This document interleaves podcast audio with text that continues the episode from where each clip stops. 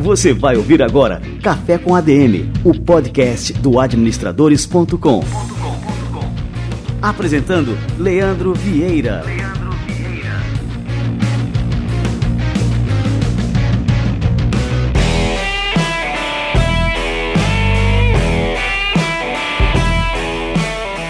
Está no ar mais uma edição do Café com ADM. Estamos começando o nosso episódio número 97. Café com ADM, a sua dose de cafeína nos negócios. Olha só, vamos revelar quem foi o vencedor do livro autografado com dedicatória exclusiva do querido Gustavo Cerbasi. Olha só, quem ganhou o livro foi o Ricardo Castro. O Ricardo Castro comentou no Instagram o seguinte: sensacional o café com ADM com essa fera que eu admiro demais, Gustavo Cerbasi. Portal Administradores nos inspirando cada vez mais a buscar o desenvolvimento. Valeu, Ricardo, parabéns e faça ótimo proveito do livro que você vai receber daqui a uns dias. Este livro de presente aí do nosso querido Gustavo Cerbasi. Vamos lá.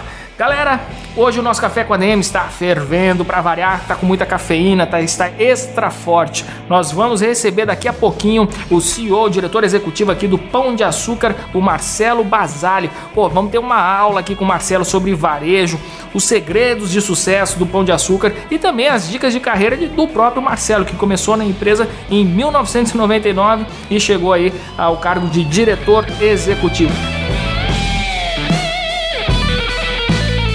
Vamos, vamos, vamos lá, galera. Vamos receber aqui o Marcelo Basali. Vamos falar aqui sobre o pão de açúcar, sobre liderança, sobre varejo. É, esse bate-papo aqui de hoje está simplesmente imperdível. Vamos lá.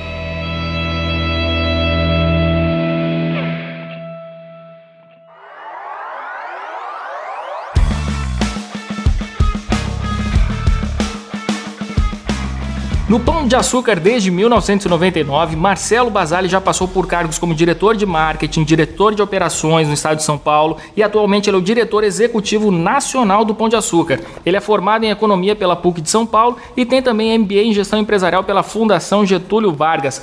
Marcelo Basali, seja muito bem-vindo ao nosso Café com a DM. Muito obrigado, prazer poder falar com vocês. Ô Marcelo, antes de mais nada, eu queria que você contasse, se apresentasse um pouco para o nosso público e contasse também como é que é fazer carreira. Você tem desde 1999 no Pão de Açúcar. Como é que a gente pode fazer uma carreira assim tão longa em uma empresa é, tão grande quanto o Pão de Açúcar? É, em primeiro lugar, é, quando eu entrei no Pão de Açúcar em, em 99, então eu comecei a trabalhar na parte de operações, né? Depois foi para a área comercial, né? É, e aí consegui me desenvolver rapidamente, né? trabalhei praticamente desses anos todos, 12 anos na área de não alimentos, com contato muito grande com a marca Extra, Ponto Frio e Casas Bahia. Depois assumi um desafio na área de marketing, cuidando do marketing da companhia. Desde 2013, no contato mais próximo com a bandeira Pão de Açúcar, né? Ainda tive um desafio de um ano e meio no mercado de proximidade, que a gente chama aqui, que são as lojas de conveniência, né, de proximidade mesmo, no Minuto Pão de Açúcar, mini mercado extra, no formato que a gente trouxe da, da, da Colômbia, chamado Aliados. E aí, no finalzinho de 2016, eu voltei na voltei para a bandeira Pão de Açúcar, aí já numa posição de responsável pela, pela business unit, né, pelo negócio Pão de Açúcar. O que eu posso te garantir, assim, né, eu tenho um, um, uma relação é, é, com a companhia né, muito grande no que diz respeito a valores, é uma empresa que tem está alinhado com os meus valores, o, as pessoas que trabalham aqui realmente têm uma motivação, um engajamento muito elevado, uma empresa extremamente, que a gente fala que quando ela tem que se mobilizar, trabalha muito forte em time. É, não existe empresa perfeita né, no, no planeta, na minha opinião, sempre você tem fortalezas e fraquezas, mas eu entendo que as fortalezas do, do, do GPA são muito maiores, o que me permitiu investir na companhia. Isso é importante dizer porque eu acredito é, claramente que o colaborador tem que investir na companhia e a companhia tem que dar possibilidade de crescimento. Quanto mais você sobe nessa pirâmide, quanto mais responsabilidade você tem, mais você passa a ser é, um gestor. Eu não acredito muito no ah, o RH que é responsável por pessoas. Eu acredito que o, o líder, o gestor, é responsável por pessoas. Né? O líder inspira, o chefe manda. Né? Então, é, eu acredito muito nisso e você trabalha no conceito de time, né? ninguém constrói nada sozinho. Então, é, tenho muito orgulho de, de completar 18 anos na empresa e ainda tenho aí possibilidades, né?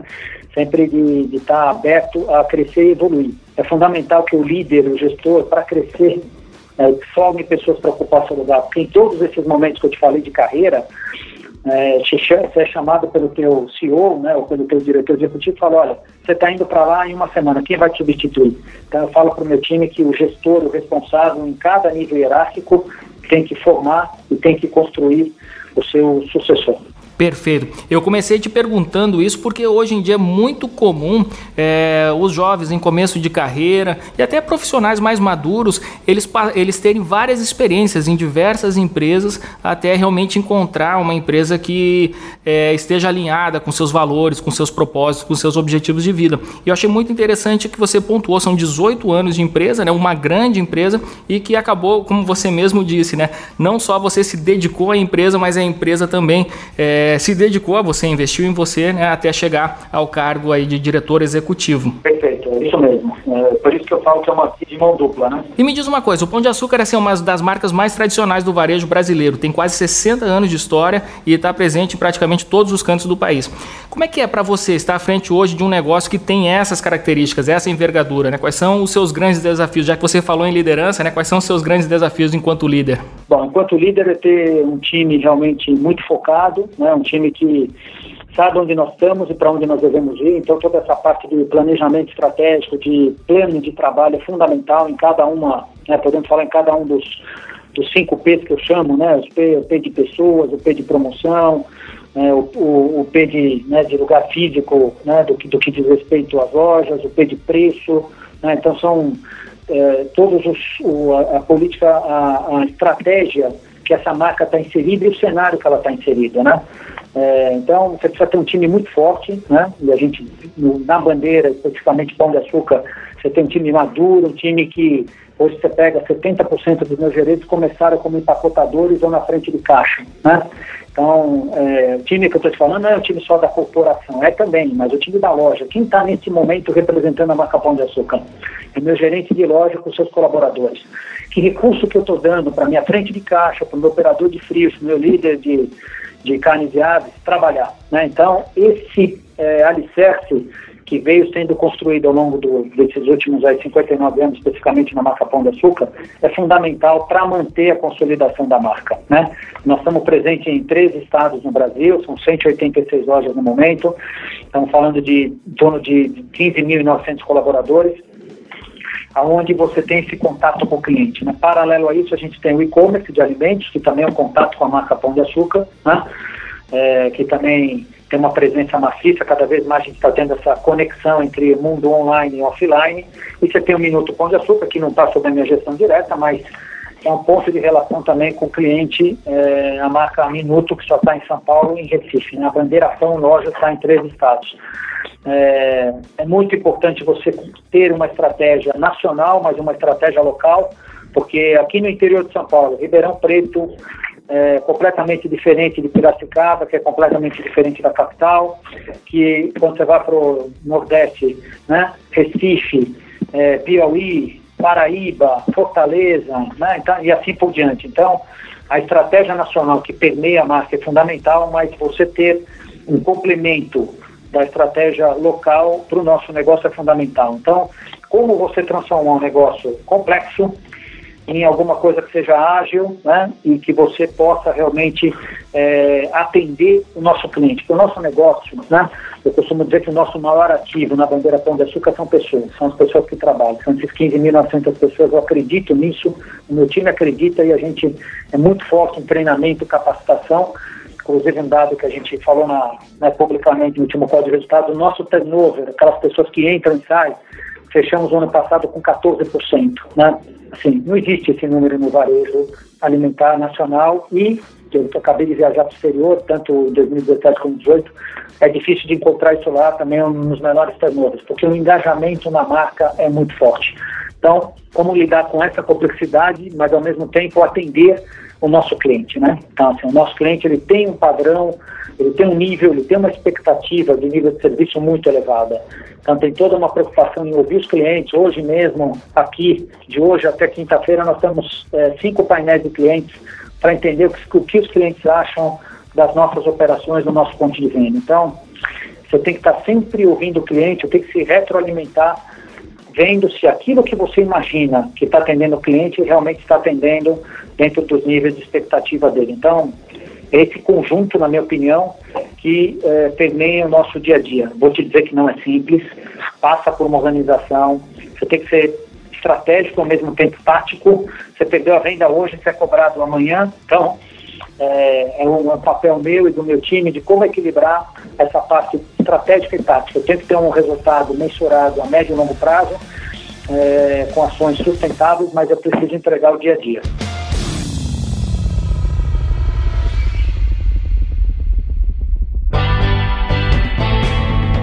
Você falou da questão dos desafios, né, do Pão de Açúcar, e eu frisei aqui que o Pão de Açúcar é uma marca com quase 60 anos de história. Então, assim, é uma empresa muito, muito madura e o que a gente espera, assim, quando vê uma empresa madura é que seja uma empresa conservadora. E só que no varejo não tem como ser conservador, né? A gente vem passando por profundas transformações no varejo e isso vem afetando né, os nossos hábitos de consumo, então são mudanças drásticas na forma como a gente consome. Né? Como é que vocês têm lidado com essas mudanças, acompanhado essas mudanças e agora, né, e como é que vocês têm se colocado à frente dessas mudanças? Muito boa sua pergunta, porque nós somos uma marca de 59 anos, boa parte dos nossos clientes frequentam as nossas lojas há 40, 45 anos, quer dizer, nosso perfil de, nosso perfil de cliente está entre 45 anos e 55 anos, é a maior faixa.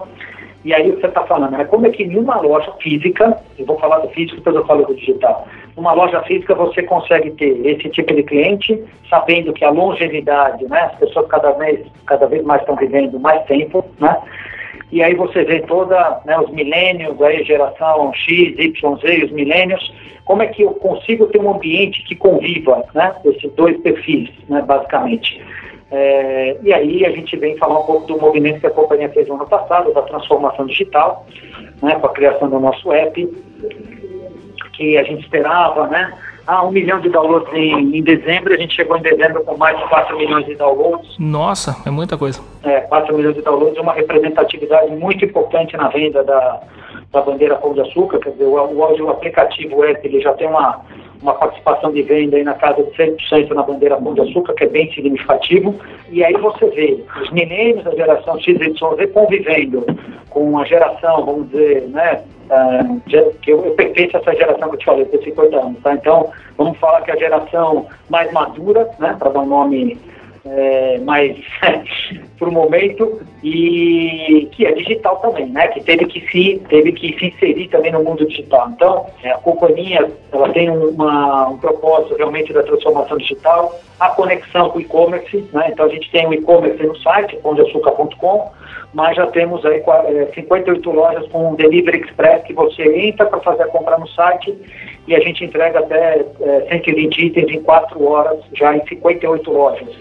Tem o Click Collect, que você faz a sua compra e retira na sua loja, né? muito forte em grandes centros, onde você tem uma complicação do trânsito. Então, assim, eu poderia te enumerar várias, eu sei que recebeu material, várias iniciativas para ter realmente essa conectividade entre o mundo on e off. É isso que o cliente quer, né? E como você falou, eu tenho que atender o cliente nas diversas jornadas né, de compra que ele tem. Então, é, pegando São Paulo e, e Recife, eu estou no meu carro e putz, eu preciso comprar cinco itens. Eu tenho um minuto pão de açúcar próximo da minha casa. Né?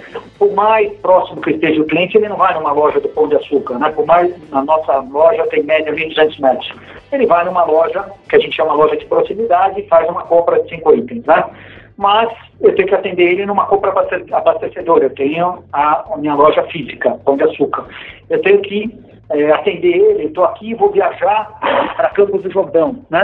É, vou fazer minha compra, quero receber na minha casa, eu tenho que atender ele. Então, assim, na nossa visão, a gente fala muito de omnichannel, na nossa visão é omnichopper, eu tenho que estar atento e disponível para o cliente em diversos momentos de compra dele. Né? É isso que a gente pensa, né? eu estou falando da bandeira Pão de Açúcar, mas se a gente for pensar na marca como um todo, no multivarejo, que é onde está Pão de Açúcar, é, é isso que a gente faz a todo momento. Né? Tenho cinco lojas com posto de gasolina, com a bandeira Pão de Açúcar, eu tenho dez lojas que tem a drogaria, que a gente chama botica. Então, assim, como é que eu atendo o cliente também nessas lojas onde eu tenho posto e drogaria em conexão com a própria loja. E me diz uma coisa, assim, até continuando nessa linha, né, que a gente está analisando essas transformações do varejo. A, a, gente pega essa questão do digital, a gente tem a Amazon como, acho, o grande player, né, o que iniciou toda essa transformação digital do varejo, afinal eles foram os pioneiros, e num determinado momento a, a gente vê a Amazon, uma empresa essencialmente digital, migrando para o varejo tradicional e apostando justamente em supermercados, né, em pontos pontos físicos. E aqui do outro lado a gente vê também os players já tradicionais do varejo tradicional correndo para se digitalizarem, como o Pão de Açúcar, por exemplo. Né? Na sua avaliação, como é, o que, que você enxerga desses dois movimentos, né? as empresas digitais se transformando é, também em empresas físicas e as empresas físicas se transformando em digitais? Você vê aí que um modelo híbrido é realmente o ideal é, para os varejistas? Na minha opinião, sim. Né? A gente costuma dizer que essas empresas que nasceram 100% digitais são é, pure play, né? quer dizer, focados só no canal é, de e-commerce e uh, o que está na estratégia da Amazon, né, na, na, minha visão, de, né, da compra do Whole Foods é justamente isso. Quer dizer, a Amazon já estava, sei lá, os artigos que eu vi já estavam mais ou menos quase uma hora perto de cada, é, de cada residência dos Estados Unidos. A compra do, do Whole Foods fez com que ele se aproximasse cada vez mais do cliente. Eu tive lá em São Francisco e Los Angeles agora em, em julho. É, ele está usando essa é, conexão com o mundo físico muito forte, né? estimulando via Amazon Prime tudo. Então, é, cada vez mais eu acredito né, realmente nesse, nesse, nesse formato onde, em cima da resposta que eu tive anteriormente, o digital e o físico convivendo juntos. Tá? É, quando a gente olha para esse efeito de aplicativo, de disponibilidade, se olhar o nosso aplicativo que tem embarcado Caixa Express, você entra no supermercado e agenda o seu pagamento. Né? Hoje, no, no supermercado, o ponto de maior atrito com o cliente é o caixa. Né? E a percepção dele para cada um minuto, isso é pesquisa, tá? para cada um minuto que ele fica na frente de caixa, é como se representasse quatro minutos. Né? Eu até brinco que fala, pô, o cara no pão de açúcar fica três minutos, acho que ficou 15. Aí você vê o cara tomando sorvete, né?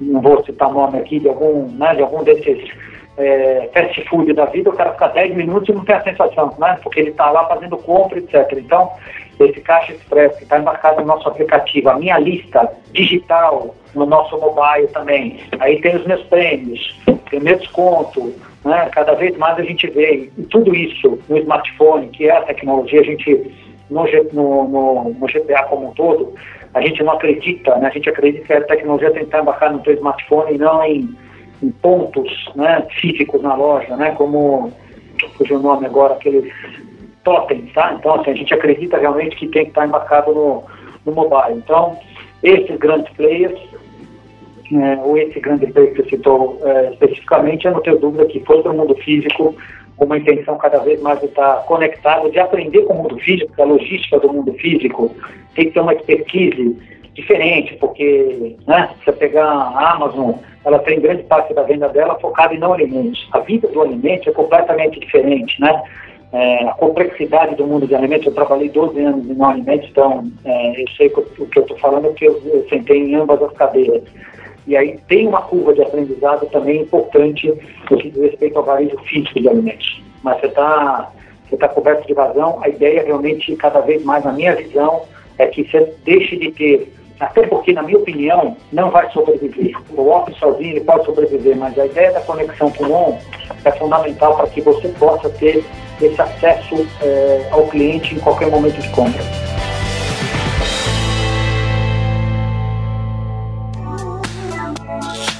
Eu citei agora o caso da Amazon, né? Mas assim, a gente tem muitos exemplos, é, principalmente nos Estados Unidos.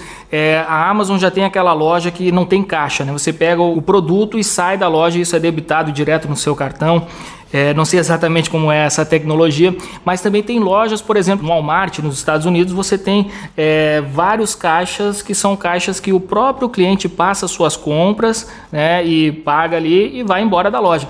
Esse tipo de modelo é possível no Brasil, porque o brasileiro sempre vai para os Estados Unidos e fica pensando, ah, isso no Brasil não ia dar certo, os caras iam dar um jeito de é, burlar o sistema e sair com as compras e tal. Você acha que, que a gente vai chegar é, algum dia nesse cenário em que a pessoa entre na loja, faça suas compras lá, o que quiser e saia da loja sem passar por um, necessariamente por um caixa? Essa loja da Amazon eu tive a oportunidade de visitar, mas assim, são lojas com conceito flagship, a tecnologia embarcada é caríssima, né?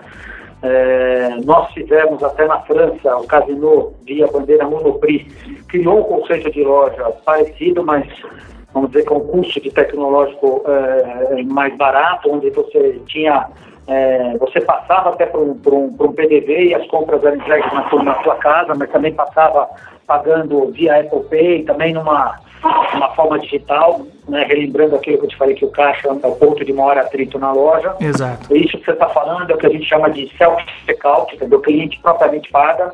Eu vi isso nos Estados Unidos também. Nós já tivemos na época no, no Pão de Açúcar no passado aqui, né, você pega duas ou três lojas, faz um conceito, é, eu, quando você vai para o interior de São Paulo, às vezes também para a região é, sudeste, é, você encontra alguns players com isso. Tem, assim, tem suas vantagens e desvantagens. Não, nem no próprio Estados Unidos que eu vi, três players, você tinha lá uma ou duas pessoas olhando. Então você tinha seis PDDs e uma ou duas pessoas olhando. Por que isso? Porque você tem produtos que você pesa, né? tem a própria etiqueta. Então, é uma operação que, óbvio, não tem um operador para cada checkout, mas tem uma venda assistida. Não dá para dizer, nem aqui no Brasil, nas operações que existem hoje, e nem fora, que é uma operação totalmente ausente. Tanto no Walmart como outros players que eu vi, você tem duas ou três pessoas acompanhando.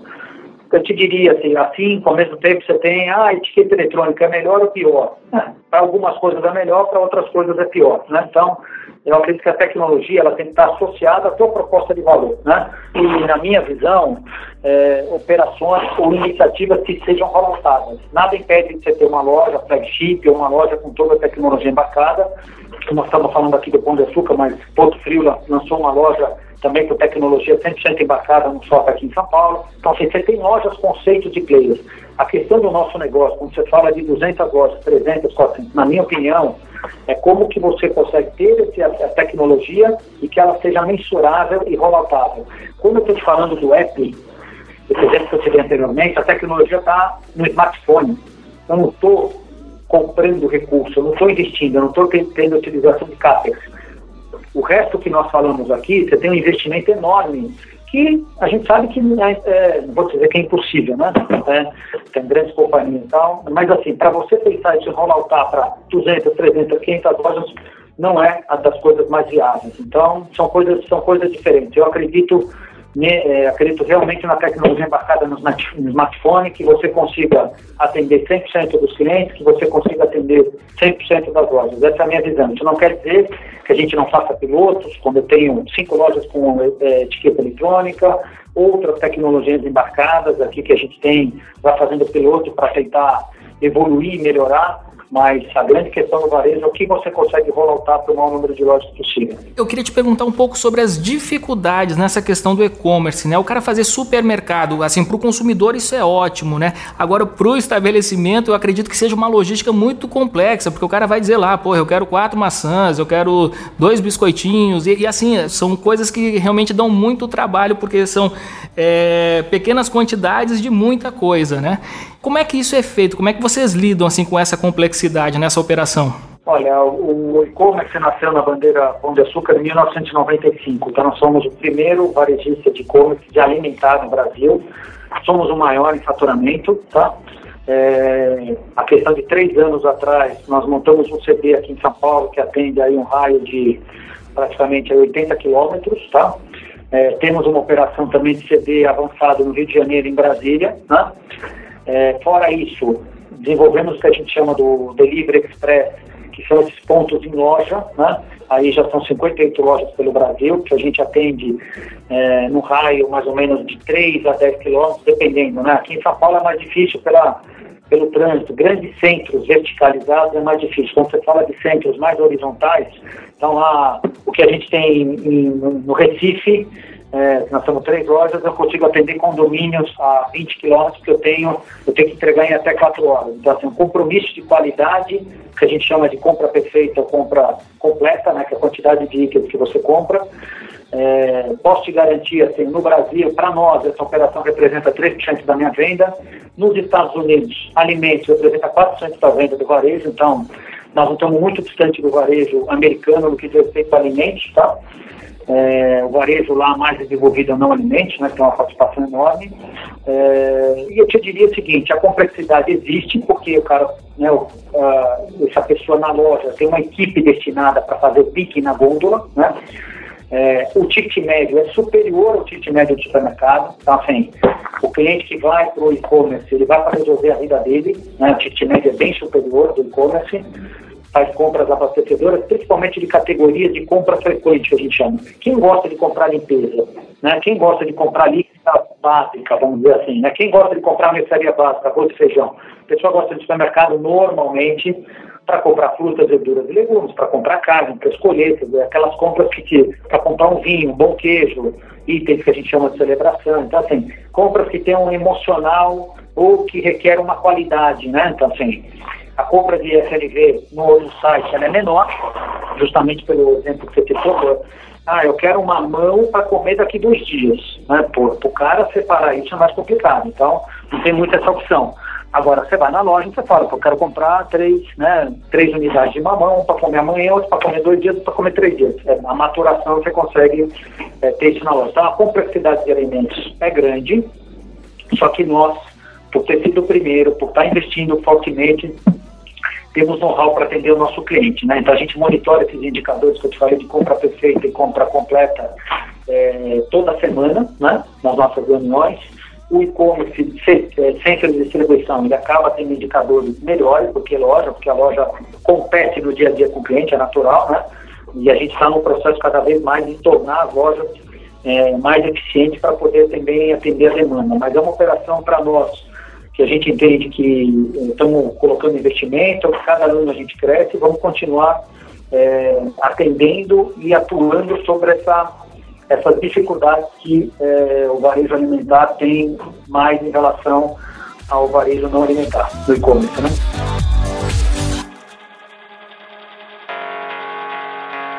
Ô Marcelo, assim, a gente pode falar que o público do Pão de Açúcar ele está majoritariamente nas classes A e B é justamente nessas faixas, na A e B, que se localizam os chamados early adopters, né, que são os consumidores mais dispostos a, a testarem novidades e são ávidos né, por novidades, por inovações.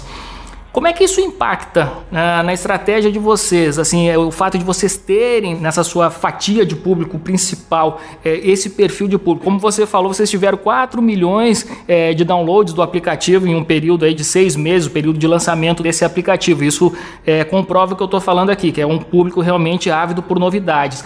Só que esse público ávido por novidades, ao mesmo tempo, acaba é, testando produtos, né, inovações dos concorrentes, né, e alguns surgem é, com novidades disruptivas que acabam mudando totalmente os hábitos de consumo e o relacionamento é, que já está consolidado com outras marcas. Né? Como é que vocês lidam com isso, né, com esse perfil de público? Então, como você mesmo pontuou, esse perfil de público ele tem uma, em relação à marca Pão de Açúcar, ele tem uma expectativa de inovação. Nós inovamos como eu te falei do, do Express em 95, como eu te falei do, é, do app agora, né, no meio do ano passado, completando um ano agora em julho. É, nós tivemos também em 2000 o lançamento do, do Cliente Mais, né, é, é que agora representa 85% da nossa venda. A gente tem esse outro ativo fantástico comparado com empresa de qualquer país, é uma base é, que a gente sabe o perfil de compra desses 85% dos clientes, estimula isso via nosso app. Nós tivemos mudanças no conceito de loja, então quando a Açúcar lançou em novembro do ano passado a, a sétima geração de lojas, nós fomos para Chicago, eu com, com um time é, daqui, mais é, os países que o Casino tem participação, Argentina, Uruguai e Colômbia, e trouxemos para cá o conceito de sétima geração. Né? Já inauguramos cinco lojas em 2017, agora estamos inaugurando 15, melhor, reformamos cinco lojas em 2017, estamos reformando é, 15 lojas esse ano, já entregamos é, seis lojas, faltam nove, é, com esse conceito de sétima geração, que é um conceito evolu evolutivo no que diz respeito à exposição de toda a área de perecíveis, conectada de um lado só da loja, os produtos que a gente chama né, PGC, produtos de grande consumo, do outro lado da loja, uma área de orgânicos, uma área de wellness, né, produtos saudáveis, compra de suco e água de coco, que você, a pessoa coloca na garrafinha para você na hora, né? Então, uma preocupação em, em, defender todos os pilares da marca. Então, é uma marca que tem prazer de comer e beber, com um sortimento de 800 rótulos de vinho, é, 280 tipos de queijo. Por outro lado, o, o, a alimentação saudável, né, com a marca Taek, por exemplo, que é a nossa marca exclusiva. Toda a parte de perecíveis, né, a padaria nossa, com o projeto agora que nós lançamos recentemente aí com uma linha de pães aí 28, é, 28 pães é, é, rústicos, fermentação natural. Então, o que eu quero dizer com isso? Nós estamos procurando se inovar constantemente. Inovação passa por tecnologia, passa por fazer o básico bem feito, na minha opinião, e passa também por reforçar os, os pilares e o, as fortalezas da nossa marca que foi construída aí ao, ao longo desses 59 anos. Paralelo a isso, você tem o mercado, a concorrência, que te estimula cada vez ser melhor, que acompanha o que você faz, que inova também. Então, assim, é um mercado extremamente competitivo. O que eu te diria que assim, tem um investimento muito grande na empresa, dos profissionais. Nós somos Chicago no passado, lançamos a sétima geração, fomos agora para Los Angeles e São Francisco, para Uruguai. Estamos, estamos ainda evoluindo nessa sétima geração, já nesse lote que nós vamos inaugurar agora dia 6 do 9, semana que vem. Então, assim, cara, o varejo é constante, a gente está evoluindo permanentemente, porque essa expectativa do cliente é dos nossos acionistas, né? Vamos dizer que dos nossos acionistas é quase que uma exigência, é dos stakeholders também, que acompanham a gente, nós somos uma empresa de capital aberto, então, assim, você tem que estar procurando sempre evoluir constantemente, atendendo às expectativas do nosso cliente e fomentando o ciclo virtuoso do, do colaborador que está que tá com a gente. Hoje eu tenho um diretor meu de operações que começou na companhia como empacotador. Então, assim, eu reforço muito isso, porque eu acredito muito no varejo. É, antes de vir para o varejo né, físico, eu trabalhei nove anos no mercado financeiro. Eu comprava e vendia dinheiro. E eu preferi muito mais trabalhar com pessoas. Eu costumo dizer que para trabalhar no varejo, essa é uma visão minha, né? Gostar de duas coisas muito fortemente. Primeiro, gostar de gente. Gostar de gente não é ter uma gestão paternalista, gostar de gente é, é, é ser humano, né? São coisas diferentes. E a outra característica é ter paixão pelo que faz, é assim, a gente respira varejo de segunda a domingo, né? É, mercado financeiro fecha na sexta, né? As nossas lojas, o dia de móvel ainda continua sendo sábado, e domingo é um dia representativo de venda. Então, telefone ligado 24 horas, contato com o time. Então, para mim, o varejo, você tem que ter essas duas características para conduzir e atender os nossos clientes nas nossas lojas permanentemente. Agora falando nisso, né, do ambiente da loja, o Pão de Açúcar ele se orienta muito, assim a gente observa isso na comunicação, é pela oferta dos produtos e de experiência, né, experiências diferenciadas. Isso ajuda vocês a fugirem dessa questão da guerra tradicional de preços, que os caras estão lá só martelando a questão do preço, né? Isso é uma estratégia de posicionamento. Você pode falar um pouquinho mais sobre isso, porque assim eu vejo muito a questão do, desse conceito. Eu acho ele lindíssimo, né? Pão de Açúcar lugar de gente feliz, é uma coisa que tá que, que não é só produto, né? Então vocês vendem realmente assim um a questão da felicidade a gente acaba é, consumindo mais por conta disso. Isso é estratégico? Conta aí pra gente aí, Marcelo. É, a palavra felicidade, ela já está embarcada na bandeira Pão de Açúcar há muito tempo. Né? A gente começou falando é, lugar de gente feliz, mas a gente entendeu que isso né, era muito forte, porque né, posso não estar feliz e estar lá. Então, assim, a gente vem evoluindo com a palavra felicidade ao longo do tempo, né? O que você faz para ser feliz, depois fazendo com que a pessoa fosse protagonista, né? Nessa época eu estava respondia pelo marketing, aprendi muito de Pão de Açúcar é, e acabei me apaixonando pela marca Pão de Açúcar na época que eu passei no marketing, porque isso que você falou, que a gente fala na, na linguagem do marketing, eu fui fazer um curso na ESPM na época para poder falar com o meu time, que o marketing tem toda uma linguagem específica, né? Eles têm umas palavras lá específicas, né? Eu não podia ficar sem entender como eu tinha falado. Foi bem interessante que aí eu aprendi que você tem o tangível e o intangível, né? O tangível é o que você se relaciona permanentemente com o cliente, a relação de mercadoria, preço, experiência na loja. O intangível é a relação é, que você tem com a marca. Então, nós somos uma empresa que investe em sustentabilidade há mais de 25 anos com as nossas estações de reciclagem, né?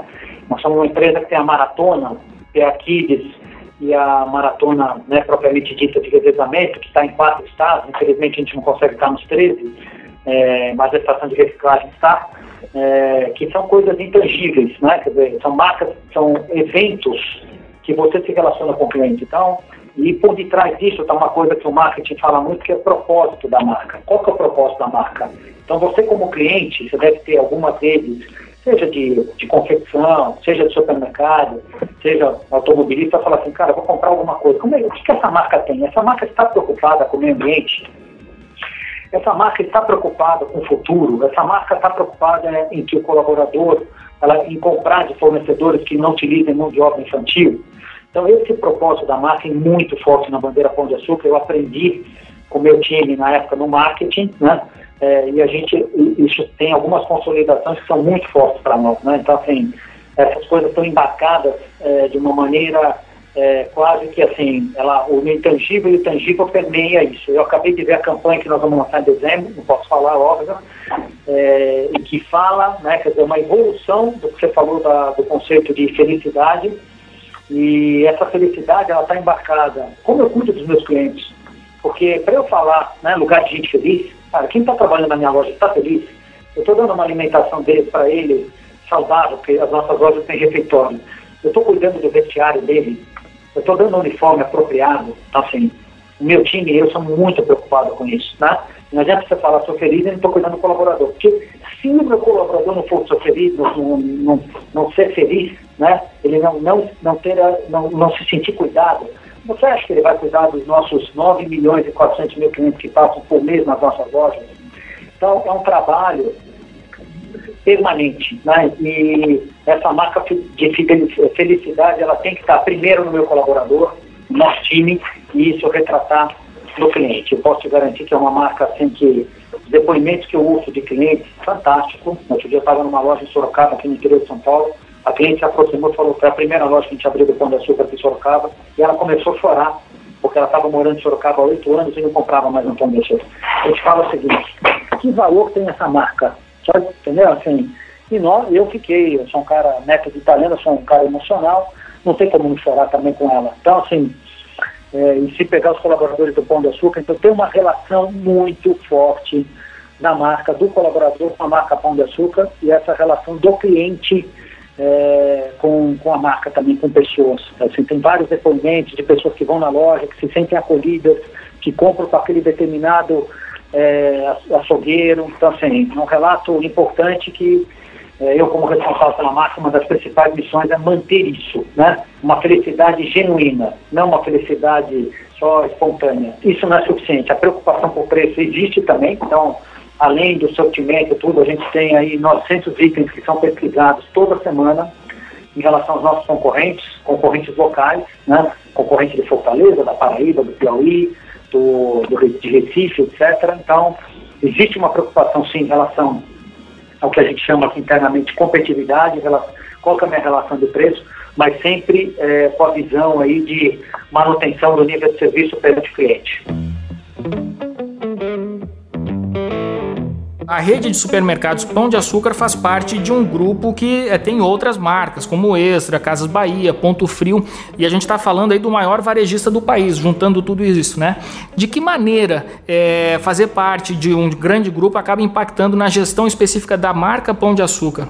É, aqui nós somos é, regidos por o que a gente chama né, unidade de negócio. Então, eu sou responsável pela unidade Pão de Açúcar, né? você tem um outro diretor que cuida da unidade extra, você tem um outro diretor que cuida dos formatos que a gente chama é, especiais, então postos, drogaria, Minuto Pão de Açúcar, Mini Mercado Extra e Aliados.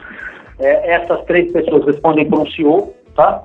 Paralelo a é, pares nossos, você tem um diretor comercial que atende todas as, as unidades de negócio, tem um RH, eu dentro da minha célula tenho marketing, tenho RH, tenho financeiro, então, nós somos regidos por unidade de negócio, tá? Para que cada negócio, e nós fazemos parte do multivarejo. Paralelo a isso, você tem um presidente na Via Varejo, que cuida da Casa do Bahia do Ponto Frio, você tem o do Açaí, que cuida do Açaí. Então, assim, essa complexidade, ela acaba, na hora que você vai fatiando, em unidades de negócio, onde as pessoas estão focadas no seu negócio. Eu tenho um, um PNL, né, uma, o meu controle de resultado, né, Profit Loss, por loja, por regional e por é, é, unidade de negócio. Então, sim, uma gestão apartada. É lógico que tem alguns assuntos que acabam, que a gente chama assim, áreas que são transversais, tomam uma decisão e impacta todas as bandeiras.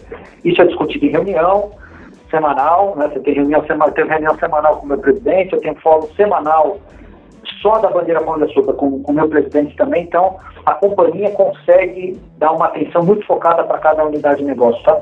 E agora, Marcelo, dá para você falar aí quais são os planos para os próximos anos? E até queria te perguntar com relação a isso, né? Vocês costumam enxergar muito à frente, tipo assim, 5 anos, 10 anos, 20 anos, vocês conseguem é, visualizar esse horizonte tão longínquo ou o planejamento ele é realmente mais de curto e médio prazo? Os planejamentos, você tem uma visão é, de 3 a 5 anos, tá? E é lógico que é, num país como o nosso, vamos chamar assim, dinâmico, né? É, você tem a atualização do teu plano, tá? Eu diria que o plano... eu, eu gostei do vai... eufemismo aí, viu? Todo dinâmico, né? Uhum. Como palavra amigável que eu utilizei. Uhum. É, você tem um plano, planejamento de 3 a 5 anos, esse de 3 anos é o mais consolidado, tá? De 5, algumas é, onde eu quero estar em cinco anos, mas onde três é aquele plano que a gente aprofunda mais em cada uma dessas ações e é, constantemente você vai atualizando isso de ano em ano. Costumo dizer que você tem que ter no varejo agilidade, né?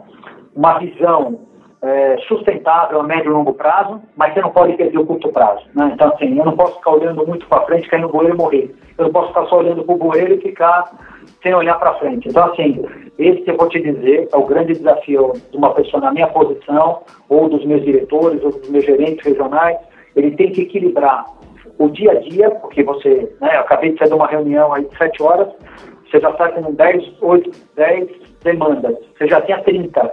Como é que eu priorizo isso, senso de urgência, o que, que é mais importante agora, o que, que é mais relevante? Então, assim, é o papel do management, né, do, do gestor, de poder equilibrar isso, mas é, eu acredito, até que nós somos uma empresa de capital aberto, que você tem que ter realmente planos que sejam sustentáveis a médio e longo prazo, né, para você poder fazer com que o valor da ação, é, que o investimento do acionista, que o investimento do investidor, ele realmente atinja, né, consiga é, dar o retorno estimado. Trabalhando tudo aquilo que eu te falei, né, quer dizer, é, todos os alicerces, o como entregar esse resultado de forma sustentável. Então, a gente procura trabalhar muito isso no dia a dia, isso é um desafio permanente. O varejo é apaixonante porque não tem dia igual ao outro, eu vou te falar porque eu sou virginiano, eu sou um cara extremamente organizado, planejado, de agenda, tudo. E, assim, você precisa ter flexibilidade para poder atuar. Ah, tem um negócio aqui que você precisa resolver, né? Vou te dar exemplos é, de impacto mais negativo. Pô, tem um assalto à mão armada que aconteceu um ano atrás em uma loja com 12 tiros numa loja. Então, assim, a hora que eu recebo essa mensagem, eu paro o que eu estou fazendo, vou até a loja e atendo o meu time, atendo o colaborador, atendo o cliente. Então, assim, esse senso de urgência meu e do meu time é fundamental. Então, que casos que eu paro o que eu estou fazendo e vou lá resolver. Então, assim, impactou um cliente, para tudo que você está fazendo. Impactou um colaborador, para tudo que você está fazendo. Eu acredito muito nisso, que é dessa forma que realmente você consegue fazer a gestão. E aí um gerente de loja, eu comecei como gerente de loja lá atrás, no Mapping, que, né, não sei se você conhece, o Mapping era uma rede de São Paulo e a Mesbla atendia Rio de Janeiro para cima. É, eu fui, entrei lá como gerente trainee e eu pude ver que assim, um gerente de loja tem uma vida esse não consegue planejar seu dia, entendeu? Porque ele é, ele é bombardeado a todo momento, por isso que eu te falei. Né? Nas lojas de pão de açúcar, em média, passam, em média, né? 2.300 clientes dia. Tem lojas que passam 6 mil clientes por dia. Você imagina a vida desse gerente atuar em todas as categorias de lojas, você deve conhecer as nossas lojas aí, né, na, do Pão de Açúcar, é, a capacidade que ele tem que gerir pessoas, clientes, oportunidades, mercadoria, a entrada na loja de FLV, a mercadoria que vai vencer, cara, vou te falar uma coisa. É, quem trabalha no varejo, na minha opinião, trabalha em qualquer segmento, pela complexidade e pelo número de variáveis.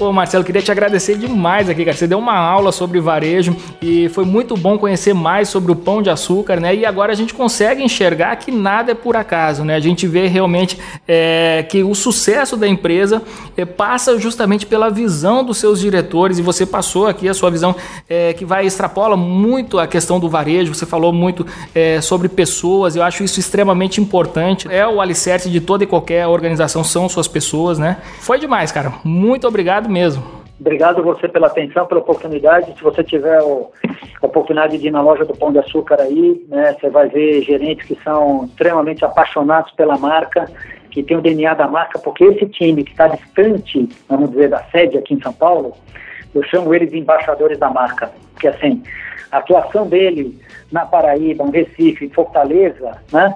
ou em Curitiba, para dar os dois, o, né? pegar para o norte do Brasil e para o sul, é fundamental. Quer dizer, esse cara representa a companhia. Eu tenho que dar empowerment, eu tenho que dar condição para ele representar. Ele é embaixador da marca. Eu não sou nada.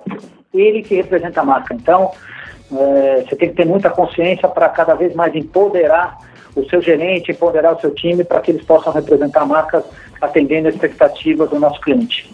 Show de bola, valeu demais, Marcelo Basali. Valeu, muito obrigado para todos aí, um grande abraço e obrigado aí para os nossos clientes por nos prestigiar no dia a dia.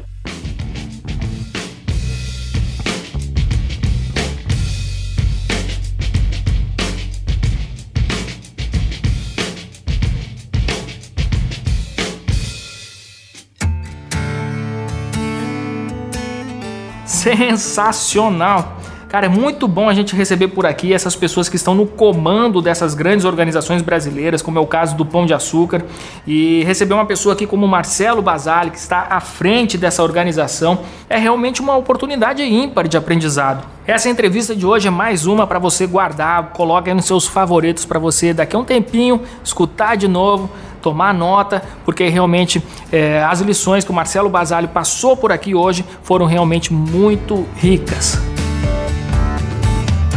É isso aí, eu estou satisfeitíssimo com esse café com a DM de hoje. Já estou aqui preparando com a turma aqui do administradores.com a pauta para o nosso próximo café com a DM da próxima semana.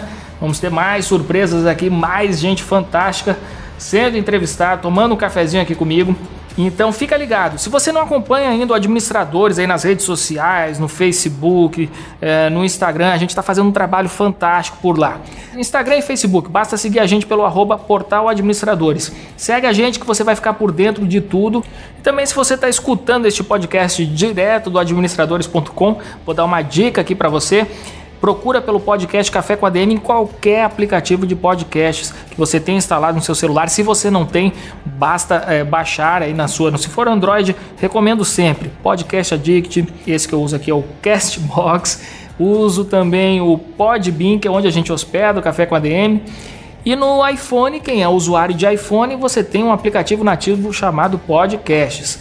Então, basta procurar Café com ADM bota para seguir que você sempre vai receber aí uma notificação a cada episódio publicado. A gente publica sempre aqui nas sextas-feiras, religiosamente toda sexta-feira tem um episódio novo do Café com a DM. Mas segue a gente nesses aplicativos aí para você ter sempre em primeira mão. Assim que sair o episódio, você recebe uma notificação e já pode escutar em primeira mão. Beleza? Galera, vamos ficando por aqui. Na semana que vem a gente volta com mais um episódio do Café com a DM, a sua dose de cafeína nos negócios. Grande abraço e até lá.